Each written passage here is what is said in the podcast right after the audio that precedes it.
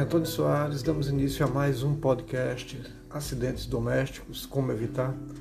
Hoje trazendo para vocês é, um assunto bem interessante e do convívio e do cotidiano de muitas pessoas. A questão dos nossos animais domésticos. Os animais domésticos, né? não só eles, mas os animais de uma forma geral, sempre foram utilizados na vida do homem, seja como forma de alimentação, para trabalhos pesados, para carregar cargas, ou como meio de transporte ou companhia, que é o mais comum.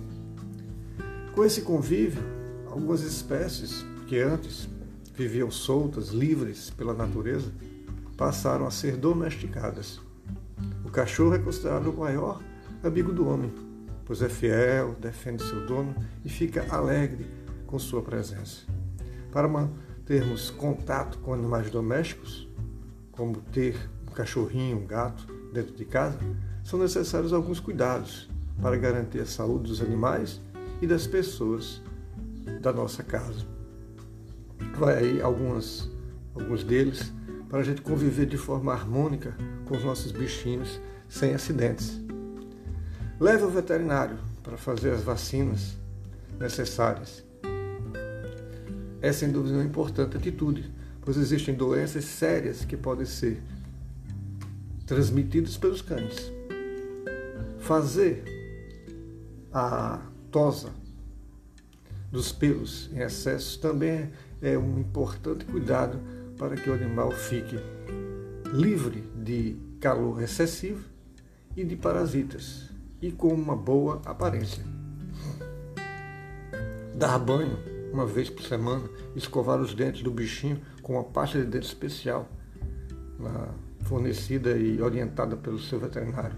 É uma forma de cuidar de sua higiene, assim como cuidar de limpeza do nosso corpo, né, que a gente convive com eles.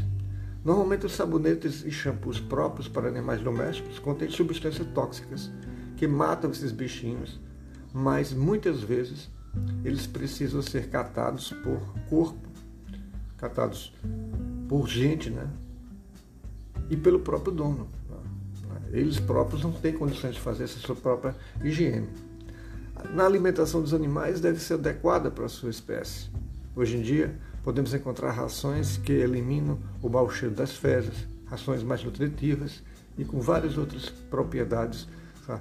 que a ciência né, da nutrição vem é, colocando e acrescentando para a saúde do, do animal. Além disso, muitos animais devem beber. Os animais devem beber água fresca e, se possível, filtrada. Não é por que não? Oriente crianças a não brincar com animais desconhecidos.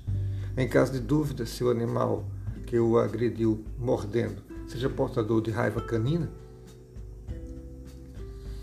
mantenham por observação por um prazo de 10 dias, preso.